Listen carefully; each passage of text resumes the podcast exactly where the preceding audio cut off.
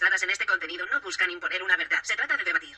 Compartir ideas y buscar una retroalimentación entre los participantes y el público con el fin de aumentar nuestro panorama musical de manera sana y divertida. El pensar diferente no nos convierte en enemigos. Ya estamos aquí en un episodio más, hablando con amigos de música, echando aquí el cotorreo, platicando de los temas relevantes acerca de la música. Y hoy vamos a hablar acerca de algo que nos está, que sigue hasta el día de hoy, después de un año, causándonos pues, mucho conflicto, ¿no? Que es la pandemia, ¿no? O sea, ¿qué, ¿qué onda con la pandemia? ¿Qué ha pasado en estos tiempos? ¿Se esperaban que iba a haber una pandemia? ¿Alguna vez lo pensaron? O sea, ya habían existido pandemias antes, claro, pero como que nadie se la veía venir, ¿no? No, esta, yo creo, toda la veíamos muy lejos cuando empezó en, en, en enero, ¿no? Salir las noticias de, de que estaba una pandemia en Wuhan, ¿no? Y cuando de ver, ya dijimos, no, eso no va a pasar aquí nunca, eso no va a llegar. Y ya tenemos Un año, un año aquí, Un año sin chambear. un año sin chambear. un año sin chamba. Sí, definitivamente la cultura le pegó muy cañón. A todos, ¿no? O a la mayoría de las personas. Pero pues, siempre la cultura es la que acaba pagando muchas veces. ¿Por qué creen que sea? Pienso que sea por que a veces mu- mucho del porcentaje de, cultura o de los músicos son muy independientes a alguna plaza, algún puesto y solo trabajan eh, en grupos versátiles, grupos de rock Sí, pues sí. que son ajenos, ¿no? Entonces, bueno, personalmente yo sí dejé de tocar, ¿no? Cerraron los bares, no hubo, con- no hubo tocadas durante un año más. Sí, pues los eventos sociales, ¿no? Las fiestas, las Las bodas, fiestas. Las misas, Los bares también. los bares. Todo el huesito desapareció. Todo. Al- Algo que Sí. también. eh, perdón, perdón. Que, que, que pegó fueron los eventos también culturales masivos, ¿no? Sí. Creo que el último cual fue el de los principales, ¿no? Ah, no, Vive Latino. Vive ¿De qué Latino. estoy hablando? Grande, sí, Vive Latino fue el último, que ya estaba la pandemia aquí. Y hubo hasta mucha polémica, ¿no? De por qué iban. Ah, sí. Hasta fuimos noticia, creo que en otros países. de que- Ah, sí, sí, sí, vi por ejemplo. Te vi a ti allá en el- Ah, sí, ahí andaba. las fotos. No, ahí Ahí andábamos gritando sin cubrebocas. Gritando ahí a cerveza, ¿no? Sí, el de los carteles, hay un güey con un cartel, ¿no? Que decía, el coronavirus nos la pela, decía. Ahí No, video. Ah, sí no me acuerdo. Pero bueno, Yo ¿no? estaba ahí. No fue, no fue.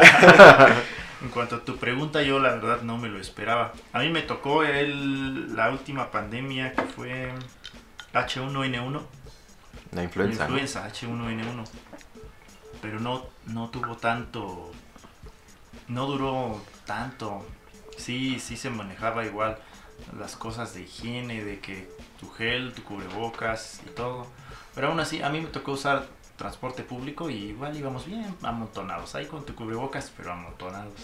Sí, y no ¿Cuánto hubo... duró? ¿Como dos semanas? No, como un mes. Más dos. o menos, creo que sí. Un mes o dos, más o menos. lo Y que no hubo cancelación de eventos, así como tanto No. tiempo.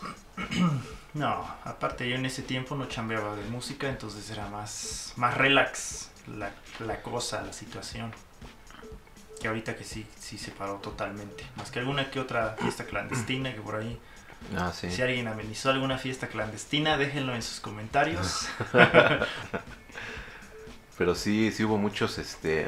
Pues yo creo que nadie se lo esperaba, ¿no? En todo el mundo, prácticamente el mundo, pues casi entero, cerró festivales, eventos, todo lo que implicaba masas, ¿no? En la música, bueno, en el arte en general. Y pues sí, realmente nos, pues nos cayó de peso. Ahorita parece que ya estamos saliendo, ya va más, este, estamos más para allá que para acá. Pero pues ustedes qué, cómo lo vivieron en este tiempo. Pues fue un encierro realmente un poco. mm, Un encierro un poco estresante, ¿no? Porque el hecho de que no tengas trabajo, y dices, chale, ¿no? ¿Qué, qué voy a hacer para sobrevivir, ¿no? ¿Qué voy a hacer para el siguiente mes? Porque realmente llegó. En una semana empezaron a cerrar todo, ¿no? No, ya no va a haber eventos, ya no va a haber nada, todo se va a cerrar como no nos lo esperábamos, pues uno a lo mejor no tenía ahorros, ¿no? O los pocos ahorros que teníamos se fueron. Entonces, yo sí fue un poco estresante en ese sentido de que no había trabajo, nada de trabajo, nada de eventos. Y digo, no, no nada más en música, en muchas cuestiones, en muchas áreas. ¿Y en ese tiempo estuvieron estudiando o qué? ¿Cómo les fue en el estudio? ¿De qué me preguntabas? Es el momento del silencio incómodo.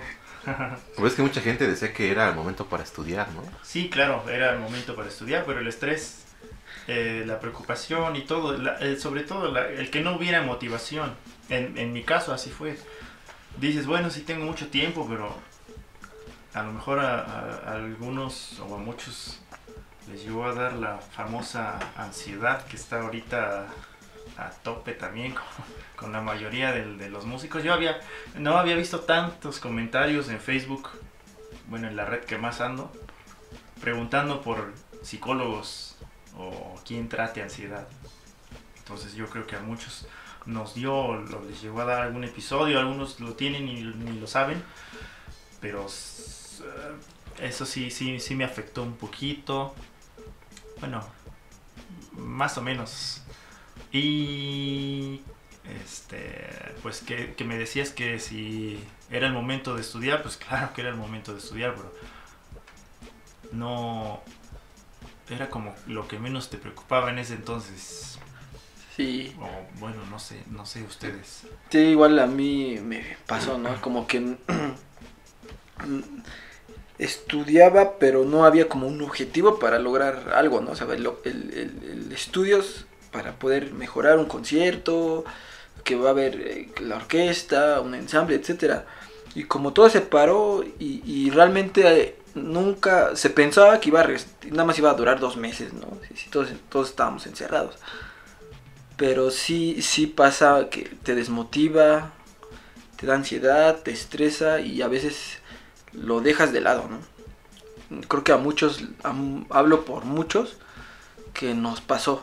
Como que dejamos de estudiar el instrumento y nos preocupam- preocupamos por otras cosas.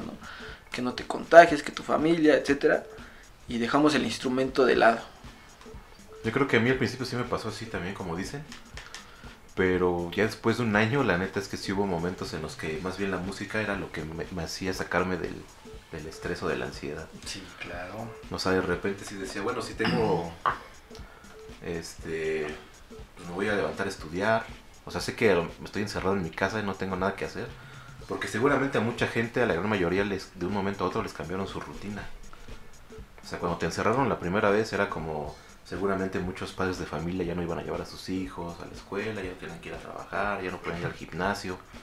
Entonces eso les cambia la rutina por completo y te encierras, te da ansiedad porque no tienes un objetivo para el otro día que hacer. Claro.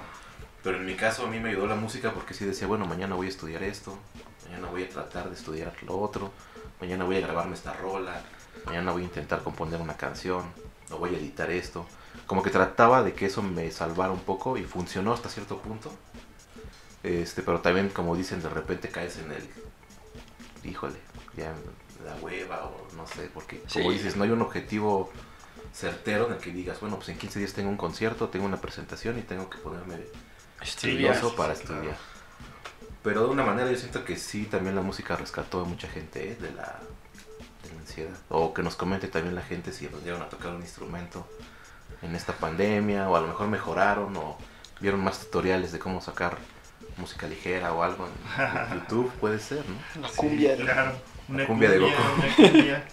La cumbia de Goku, ¿cómo no? Sí, en mi caso a mí sí, sí me ayudó mucho a salir de del estrés, del estrés del, del encierro. Al principio, los primeros dos meses dije, "Ah, sí, a huevo, sí vivo dos meses con mis ahorros. A los seis meses yo decía, ah, cara- ya no hay tanto. pasó un año. Y luego pasa un año y, y- y es como el, eh, la historia que cuentan de la rana, ¿no? Que la pones en, a- en, en agua y si le va subiendo el calor gradualmente, la rana no se da cuenta y termina cocinándose. Si tú la pones cuando el agua está hirviendo, salta.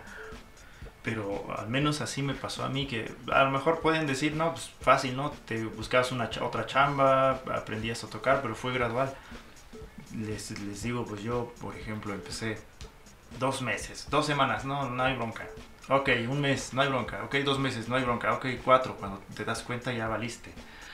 Entonces, Sí, sí. Sí. Sí, debí estudiar, la música sí me sacó. Yo, en lo personal, yo empecé a hacer las, las famosas transmisiones en vivo que hacíamos todos los mm, varios músicos, que llegué a ver varios colegas. Pues yo lo hacía semanalmente y me ayudó cada semana a tener eh, un objetivo. Porque a mí no me gustaba repetir el repertorio. Decía, no, pues hasta a mí me daba hueva. Entonces yo cada semana tenía que sacar 10, 11 rolitas, populares, por cierto. Clásicas también llegué a sacar, pero no, no tantas. Y, y sí me ayudó bastante eso. Aparte, retomé un poquito la pintura, por ahí me inventé dos, tres cuadros. Y el arte, que fue lo que más se descuidó económicamente en el país, fue lo que a mí me ayudó a salir. No sé ustedes. Yo creo que a muchos, a la mayoría de las personas el arte estuvo presente. La neta, o sea, tan solo ver una serie, una película, o escuchar música tan solo en tu casa, o ver conciertos, o pintar, como tú dices, o bailar, seguramente fue lo que sacó de, pues, del estrés a mucha gente que estaba encerrada a leer un libro. Pues yo, yo creo que es algo un poquito complicado porque algo que de lo que tenemos que hablar es que transformó la pandemia, transformó a la música, porque realmente deja- no hubo conciertos. Todo lo que se veía, todo el entretenimiento que se veía estaba pregrabado, ¿no? hasta que empezaron a hacer las transmisiones o estos cursos que- de música o de cualquier otras cosas, ¿no? Incluso, por ejemplo, Swan One Pilots hizo una canción, ¿no? Eh, desde su casa, desde cada quien desde su casa, eh, Tyler y Joseph, o no me acuerdo cómo se llaman los integrantes, desde, desde su casa empezaron a, hicieron una canción a favor de, de la cultura, ¿no? Lo donaron a una fundación para todos los artistas que estaban, que eran independientes, ¿no? Que solo sobreviven de eso, ¿no? Entonces cambió, nos dio un giro totalmente, eh, no sé, 360 grados, no, 160 grados, ¿no? A la música, no sé cómo ustedes lo vean, pero por ejemplo yo no sabía nada de, producción y ya mejor me quise meter a producción, ¿no? Nunca me imaginé grabarme y, y- y- y editar una canción en Vegas Pro o en cualquier otro, otro programa, nunca me imaginé y lo tuve que aprender. Sí, esa es una de las de los lados positivos, si se puede decir, de la pandemia a los artistas, que muchos aprendieron a, a eso, ¿no? A, a todo lo que tiene que ver con la tecnología, la nueva tecnología de grabarte, de, de este de subir tus videos, de editarlos, de, de hacer distribución de alguna manera por las redes sociales, que es lo que ahorita es la manera en la que se podía llegar a la gente, porque ya no había eventos sociales. Incluso grupos grandes, como dices, pues hacían eso. Se juntaban en videos y hacían algunas canciones, las subían. O hubo algunos que incluso cobraban por streams en Instagram. Ya grupos ya más grandes, que ya no, no tenían shows y tenían que ofrecer un live acústico o un concierto en línea. Le pusieron otras herramientas que pues que ya existen, que antes no ni siquiera se nos pasaba por la cabeza a lo mejor ofrecer, como dice Osvaldo, un concierto a la semana online y ahora lo tuvimos que hacer. Y yo creo que ojalá y, se, y permanezca ese tipo de modalidades, que pueda disfrutar tanto de un concierto en vivo, porque un concierto en vivo pues no se compara el estar ahí este pegado a la gente, o sea, sintiendo los madrazos del bajo con las bocinas. Sinti- este, Sintiendo su energía. sí, o sea, no es lo mismo. La cerveza Pero que también cae. si hay gente que a lo mejor quiere estar de su casa echándose una chela y viendo un concierto, pues también lo puede hacer. O sea, creo que ambas modalidades está padre que existan y que ojalá permanezcan. Pues sí, creo que es algo sí que sí pasó. Fue que hubo conectividad entre diferentes músicos de regiones totalmente alejadas, ¿no? Una vez hubo un- una masterclass del baterista de Molotov, ¿no? O sea, nunca pensamos que íbamos a tener una masterclass, ¿no? Que, que tal, alguien contactó al, no sé, chelista de, de tal orquesta sinfónica de Europa, ¿no? Una clase, ¿no? De Venezuela, etcétera, etcétera. Y empezó a haber ese cambio, esa conectividad de, de, entre países, entre artistas. Y, creo que todos los, todos los, lo que fue el área cultural musical, nos sentimos identificados porque no hubo área que no pegó. O sea, como que todo lo que fue música, todo, todo, todo se detuvo. Prácticamente el 90%, ¿no?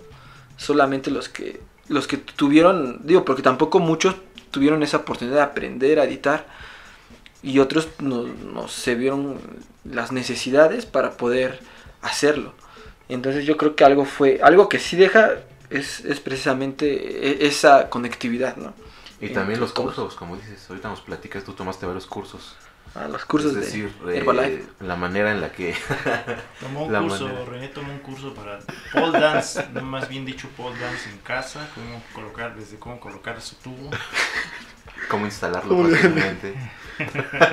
Hasta cuál es el playlist mejor para la gente. No, pero sí tomaste varios cursos y creo que también es una herramienta interesante como mucha gente se dio a valer por eso. La conectividad, ¿no? Que a lo mejor hay un productor que dio una masterclass de Uruguay y se le abría a todo el mundo. Antes tenías que ir a Uruguay para tomar esa clase. Y hoy en día ya tenemos esta facilidad de alguna manera de, de cualquier país comunicarte, entablar una conversación con otros músicos, con, como dices, conectarte con más gente, aprender más cosas. Porque a lo mejor en tu universidad no, no, no te enseñan lo que tú quisieras aprender. Y ya hay talleres, hay clases Sí. que puedes tomar en línea y con buenos maestros, hay buenos. Sí. de todo. Ese punto yo creo que lo tenemos que hablar un poquito más adelante, ¿no? Pero de algo que sí, yo por lo menos sí estoy seguro, tomé como cinco cursos que s- a ver, antes, como dices, antes, un, en mi primer curso que yo tomé fue de dirección orquestal. Y, y antes los cursos no eran así, antes tomabas un curso de dirección orquestal, tenías que ir hasta el estado donde impartían, ir a dirigir a la orquesta o ver al maestro, etcétera, etcétera, ¿no? Ahora pues te conectas a Zoom, pone la música, la analizas, te enseña los movimientos, claro que no es lo mismo, pero sí es como la semillita de aprendizaje, donde puedes ir más adelante, sí puedo ir con más herramientas a tomar un curso a otro, otro estado. Te tuviste que adaptar, ¿no? Se tu- todos se tuvieron que adaptar Todos y, se tuvieron y que- obligar a aprender de esa manera. Yo al principio que, que la gente empezaba a subir sus publicaciones, clases en línea, muchas críticas de no, como en línea, de pues, no es lo mismo, no se aprende así, pero creo que al final la mayoría o todos terminamos tomando clases en línea o dando clases en línea. Sí, fue otra herramienta, la verdad que estaba ahí y que pues, se supo aprovechar, la verdad, o sea, de alguna manera sí, creo que a muchos músicos los sacó de un apuro, al menos, eh, o, o es otra nueva modalidad de trabajo también. Si son maestros de universidad, cuando regrese toda la normalidad, posiblemente también puedan seguir dando cursos en línea como dando clases presenciales. Se abrió un nuevo campo, digamos. Claro. Y eso está bien. Por un lado, eso estamos viendo lo positivo ahorita. Ah, sí. Era Intentemos.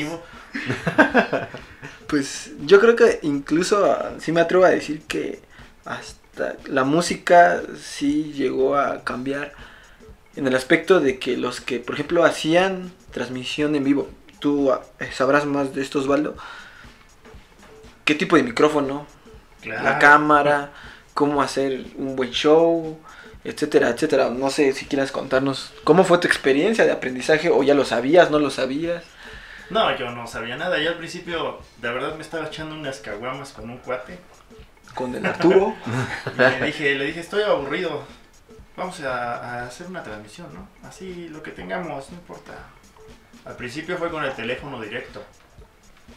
Pero con el teléfono directo, en, en mi caso, mi teléfono es de esos viejitos.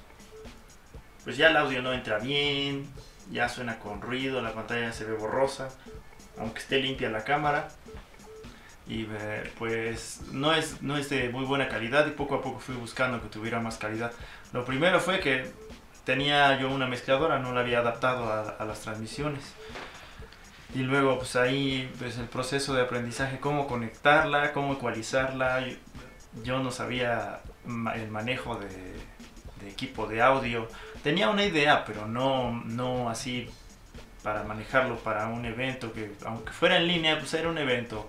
Tuviera o no tuviera espectadores, no dejaba de ser un, un evento porque era música en vivo, tratando de hacerla lo mejor posible. Y pues sí, el aprendizaje que se tuvo que hacer eh, en cuanto a manejo de audio, manejo de, de video, las aplicaciones que usas para pues para transmitir, para que se vea con calidad. No, no siempre se podía, porque luego dependes del internet, dependes de, muchas cosas. De quién te apoye, dependes de, pues, de todo. De todo lo que tengas a tu alcance de, de tu teléfono, depende de tu computadora, de tu internet, de que si tu internet no es rápido, ahí aprendes un buen de cosas. Sí, pues yo recuerdo que al principio, este, no sé si se acuerdan ustedes que eh, querían que se que los ensayos fueran a través de Zoom. ¿Se acuerdan? Ah, sí, me Ay, tocó. Que nos decían, que- nos decían, no, pues yo veo que, Que en las yo orquestas veo que en orquestas así se ven sus, en muchas pantallitas. Pues yo creo que en Zoom sí pueden. todos se conectan a Zoom de su casa y ya tienen un ensayo con la orquesta. ¿no? A lo mejor si todos tuviéramos un internet de, ¿qué? de 50 megas mínimo de subida y 50 de bajada, pues sí. yo creo que ni así, ¿eh? No, yo tampoco. Porque no, aún no así habría puedes, retraso. en si latencia, no escuchas a todos. No Ah, se oye el perro. sí, no ves al director, en todos los Pasa, pasa tu familiar encuerado. Pasa de gas, la basura. Sí, o sea, bueno, al final de cuentas eran pues, herramientas que apenas estaban empezábamos empezando a usar. O sea, me parece algo muy histórico, o sea, viéndolo de este punto. O sea, porque fue un parteaguas en eso. O sea, todos fuimos aprendiendo casi en todos lados de la misma manera. Pues sí, fue a fuerza. ¿Cree, bueno, ya una será una pregunta tonta. ¿Creen que esto se abra como se explique como otra etapa de la música? Así como por ejemplo, no, del romanticismo, barroco, ah, barroco, clásico, romanticismo, nacional, nacionalismo, etcétera, etcétera. ¿Crees que diga, no, la- a partir de la pandemia la música cambió? Porque ahí va la otra. Antes de pasar a, a esa, a esa pregunta, yo creo que sí fue una debilidad que en las escuelas de música, en los conservatorios, no te enseñan eso. No te enseñan a grabarte, no te enseñan Ajá. micrófonos. Sí. Yo creo que eso es una debilidad. Porque muchos, muchos, muchos padecieron, yo creo que. Tal vez la, la flojera de no. ¿Cómo voy a transmitir? no Yo no tengo el equipo, ¿no? Yo, mu- otros, como, como Osvaldo, tuvieron la iniciativa de aprender y hacerlo. Pero en la escuela nunca te lo enseñaron. ¿no? Estaba. o, te, o te lo enseñaban, pero muy, muy por encimita. A menos que seas una escuela especializada en. Sí, Eh, porque no. hay, carreras especializadas. Sí, la licenciatura. Sí, sí, ¿no? sí, Pero pues, yo creo que en un conservatorio no, no es necesario que te enseñen eso. Yo creo que ahora ya. Yo creo que ese fue el parteaguas de ahorita, tal vez.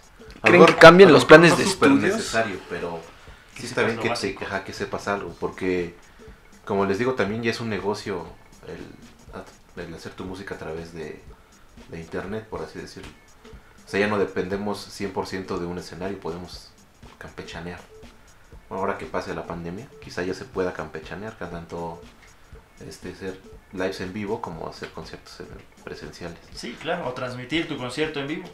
También. Las dos cosas al mismo tiempo. Sí, Pero, o sea, sí, sí, sí creen que, que cambien los planes de estudio, que por ejemplo en el conservatorio digan, no, hay que poner una materia exclusiva para pues ahí invitaron a dar, herramientas digitales. a dar un par de clases en el conservatorio de producción básica.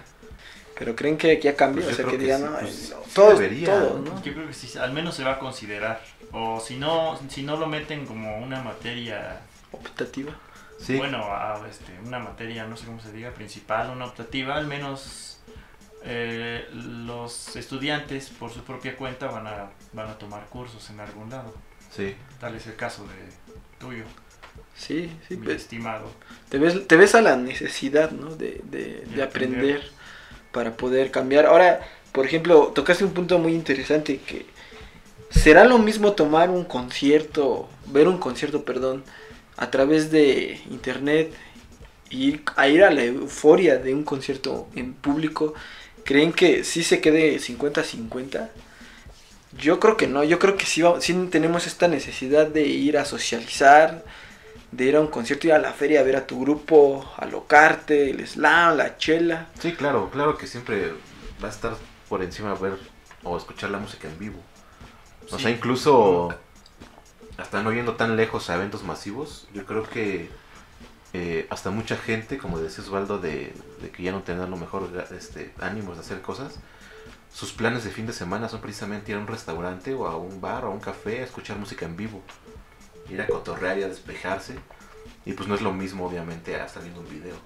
Se siente mucho más bonita así sea un grupo local, escucharlo en vivo y sentir la música, echarte una chela, estar con tus cuates, que verlo en vivo. Pero, por ejemplo, supongamos que, eh, no sé, va a haber un evento súper bueno de tu artista favorito, no sé, vamos a ponerle, mm, este, Muse, por ejemplo. Va a dar un show en su aniversario número tal, un gran evento, pero solamente lo va a dar en Berlín. Pero tú puedes tener acceso a ese concierto a través de internet.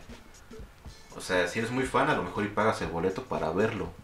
Porque no puedes pagar el boleto para ir en avión e irte a comprar el boleto. Entonces a lo mejor ahí sí es un una buena opción. Porque lo puedes ver desde tu casa. Digo, Bueno, sí, sí, sí, sí tiene razón, o sea, o como la que- orquesta. O a lo mejor van a ofrecer un concierto bien chido a la orquesta, no sé, en Viena o de Salzburgo. o- Y lo puedes ver Y pues de otra manera tendrías que pagar tu boleto de avión para ir hasta allá y así. Y regresarte y luego regresar a... Entonces a lo mejor hay un acceso si, si eres muy fan o si realmente te interesa mucho, pues a lo mejor también se puede hacer de esa manera. Y bueno, por ejemplo, ya regresando a la pregunta, ¿creen que esto sea otra época más? O sea, ¿creen que esto marque así que e- esta época se va a llamar época pandémica, si quieren, época coronavirus? Época coronavirus. Pues yo creo que en términos de música, no creo que haya cambiado la música como sí, pero sí la manera de hacer y distribuir quizás. O sea, ya nos estamos adaptando más a herramientas tecnológicas para la música. A lo mejor en eso sí puede ser. Yo creo que sí, sí puede llegar a tomarse en cuenta porque sí está totalmente modificando, ¿no? Como incluso se le va a dar un- a lo mejor un poco de ajo a los productores. Sí, de Como hecho, hoy en día la carrera de productor es bien. Es mejor pagada. Estaba viendo un, un curso de un cuate que estaba dando y decía que él, él. hoy en día es más fácil que un productor tenga más trabajo con un músico porque un productor puede trabajar con un buen de artistas y requieren siempre de más. Y más por el mercado que hoy en día, por ejemplo, los artistas hoy en día casi no sacan álbumes, sacan sencillos. Claro. Entonces requieren a más productores cada vez. y lo usual, el, el creador es el que gana menos siempre. Claro. Sí. Y aparte es, más difícil tú como creador hacer una canción diaria a un productor producir una canción diaria. Porque el creador tiene que inspirarse para crearla, ¿no? Es más complicado que tú seas una fuente de ideas a cada rato para sacar mucha música. Por eso muchos artistas sacan un sencillo al mes o un sencillo cada 15 días. Sí, Pero un productor puede producir un chingo de artistas en una semana. O sea, más bien lo que se necesita más que músicos ahorita son más productores. Bueno, es, Es- lo que decía. es- eso, Vamos eso, a producir. eso va a cambiar, o sea, eso mm, va a cambiar el sonido de la música. Por ser, al pro- a ser producida por expertos que le van a poner a lo mejor arreglos de otros instrumentos, otras sonoridades que a lo mejor en una orquesta, en un grupo que no puede, no puede tener ese equipo para modificar el sonido de los instrumentos, el productor lo va a hacer. Entonces, va, puede que exista, igual y no, igual me equivoco y ahí me escriben en unos años, este estaba loco, ¿no? Pero O de una vez. modifica, o de una vez. Mod- empieza a modificarse la música. A lo mejor empe- eh, ser un poco más sintética, eh, no tanto humana, etcétera, etcétera. Sí, pero hoy también la gran ventaja es que hoy en día, como ya lo platicamos en capítulos anteriores, este uno como músico también tiene ya la posibilidad con estos cursos de ser también productor de su propia música. Sí. Entonces tú también ya tienes las herramientas para poder crear lo tuyo sin la expectativa de otras, sin expensas de otras personas. Entonces también esa es una herramienta. O la manera en la que ahorita eh, en las páginas de cultura ya se distribuye el- precisamente los videos en redes sociales. Cuando antes eran a fuerzas en vivo, a fuerzas a fuerzas tenían que ir en vivo, hoy en día ya pues, arman ensambles que los pueden subir sus videos en cultura este, para promover sus cosas, o maestros, o literatura, o incluso teatro, ya lo he visto que suben cosas en, en video. Eso está muy bien. Sí, y eso sí, creo que eso sí fue a partir de esta época, o sea, sí fue a partir del, del coronavirus. Porque antes no se daba eso, y hoy en día ya es bien común eso, ya todo el mundo saca hasta para, como te digo, o sea, para promocionar su, su Algo. la cultura o incluso en gobierno, o sea, ya las mismas plataformas de gobierno para distribuir su cultura, no nada más te ofrecen un concierto en vivo, sino también suben videos de sus artistas, de teatro, de música, de pintura.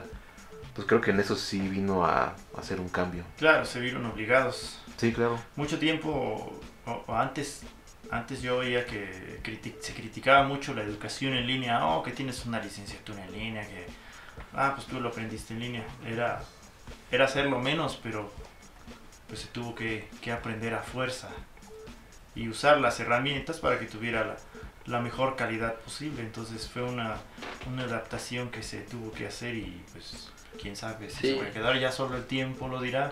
Mi buen René, quién sabe si, si se marque como una, una etapa o algún periodo de musical. Pero pues ya. De que cambió, modificó Sí. las formas de hacer, yo creo que sí. Yo creo que tiene que ver con el sistema evolutivo, incluso del ser humano, ¿no? Que o te adaptas o mueres, siempre tienes que adaptarte a Sí. lo que a lo que sucede. Y este, por eso la, la humanidad ha llegado hasta donde está, porque siempre se ha adaptado a los cambios que ha existido. Y no esta vez no fue la excepción y no la habrá, siempre va a ser así. Sí, pues yo creo que incluso hasta los que vendían comida, comida a domicilio. Sí, claro, todos los negocios se, se empezaron a sí, buscar sus estrategias, tenían que buscar estrategias de cómo permanecer. Incluso los restaurantes, yo iba mucho a un, bueno, sí, a un restaurante de sushi, iba muy seguido y lo cerraron. Pero me mandaban seguido menú en el WhatsApp, ¿no? Te mandan el menú de que te llevamos a tu domicilio o tres, hay promoción hoy. Obviamente pues para subsistir porque pues así estuvo la... Sí, Vendiendo en línea. porque Sí. algo, algo de lo que, eh, por ejemplo, sucedió mucho en los eventos masivos que se empezaron a cancelar ese mismo año. De hecho, creo que Swansea One Pilots igual canceló un concierto, lo pospuso y lo canceló. La orquesta de una orquesta de la Ciudad de México igual empezó a posponer los eventos y los terminó cancelando. ¿Cuánta gente hay tras de un concierto? Tras de un concierto masivo y que, que definitivamente ya no, no se pudo no se pudo hacer y, y a pesar de que ya había contratos. Entonces, Sí, ¿qué, claro. qué habrá pasado con eso también? Entonces, me- imagínate, yo tenía un concierto en Argentina y ya tenía mi contrato, ya toda mi producción, mi equipo, el escenario, instrumentos, todo, todo, y a la mera hora se cancelado. ¿Qué habrá pasado con todas esas personas que lamentablemente tuvieron que detener su, su trabajo por, por la pandemia? Sí, claro. Y ahora cuando regresemos, ¿cuántos eventos ya no va a haber? O va a haber de los que de tanto que se pospusieron y todo el mundo va a querer este pues re- mm, hacer cumplir el contrato para para cumplir, o sea, realmente. Sí, pues quién sabe cuántos contratos han de haber roto, ¿no? Porque ya pasó mucho. La mayoría se pospusieron, que yo sepa. La mayoría, pero ¿hasta qué punto pueden, su- pueden todavía subsidiar ese, ese dinero? Tanto tiempo. Ah, Sí, no, bueno, pues, depende del contrato, ¿va? De todos modos Pero es pérdida. Es pérdida. Es pérdida, sí, al final Sí, claro. es pérdida. O sea, llega el momento en que ya no, no se puede subsidiar el evento, se cancela. Y, y- y cuántos problemas legales habrá habido? O sea, ¿creen que si, si tú como artista no me cumpliste porque ya había un contrato, me, tienes que pagar la renta del escenario? Pues no creo porque fue un, pues una pandemia global, o sea, es un problema que, o sea, no estuvo en las manos de nadie, pues. O sea, el artista no canceló porque quiso, sino por fuerzas mayores que no tuvieron nada que ver con él, ni, ni tampoco el empresario, ni tampoco el dueño del lugar. Como que tuvo que haber una negociación, yo me imagino, para Yo llegar a un acuerdo. Me imagino. Si alguien sabe, a alguien le pasó eso, déjenlo en los comentarios. Cuéntenos sus experiencias laborales, musicales, De pandemia. de De pandemia. pandemic, de coronavirus. Regresamos. Ah.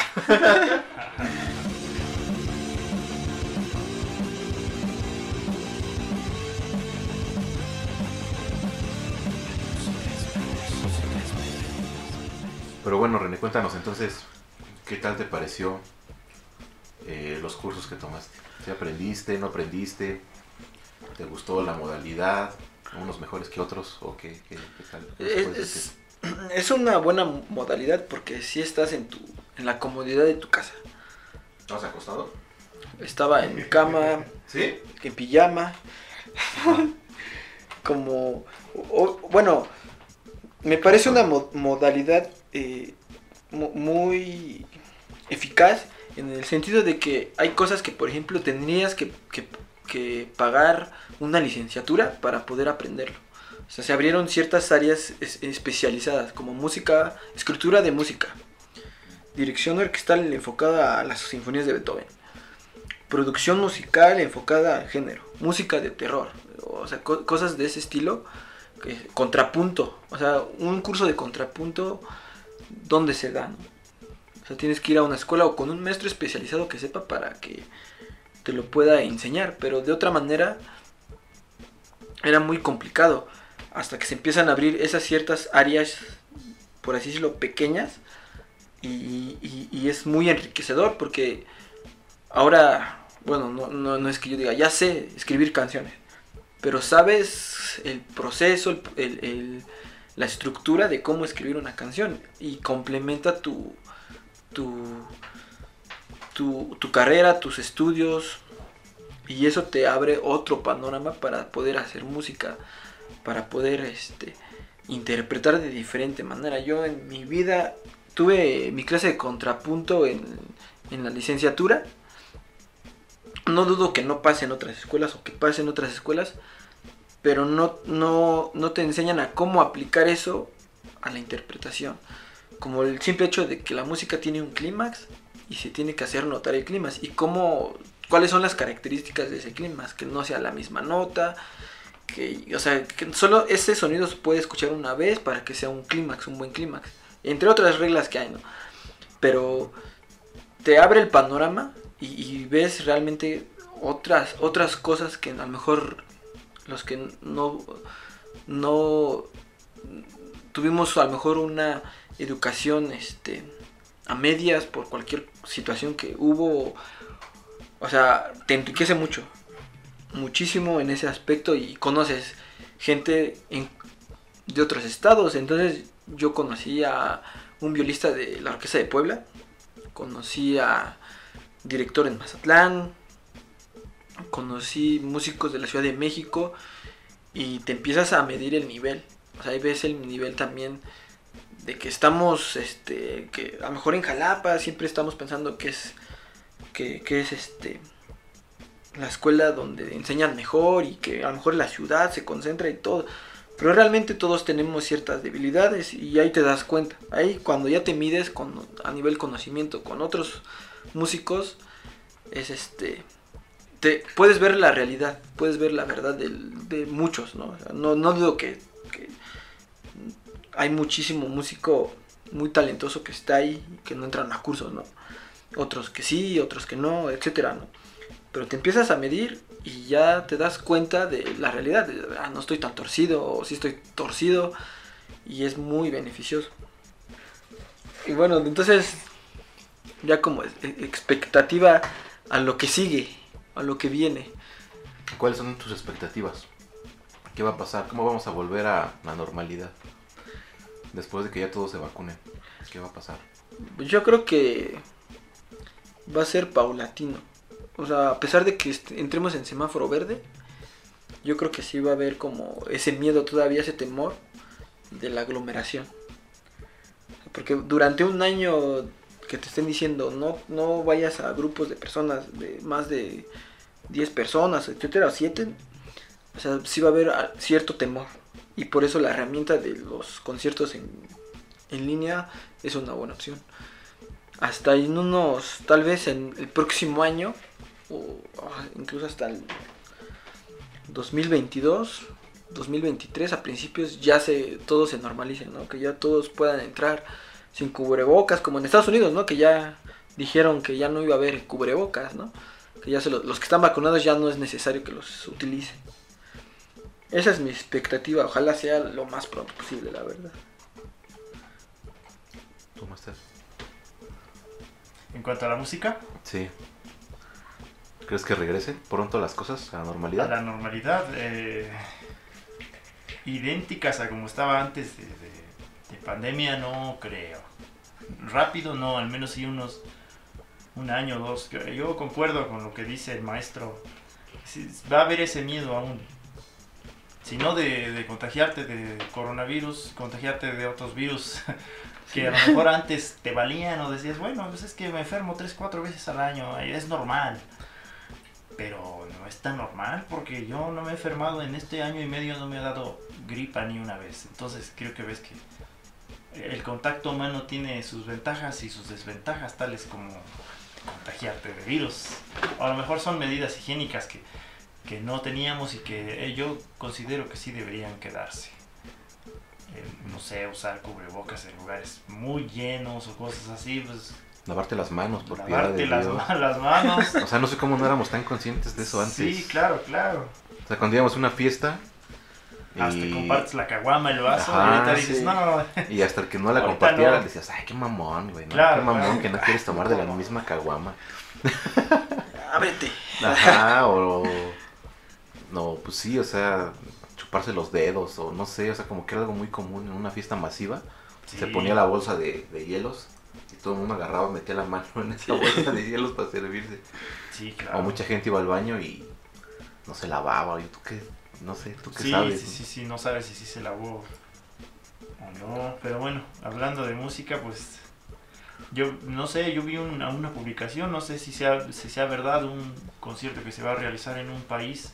Tenían sus, sus espacios específicos para la audiencia, no estaba así ya toda pegada, toda junta, sino que había una especie de tarimas, no sé si sea cierto, ahí si alguien lo sabe, pasen el dato, si no es cierto, este, sorry.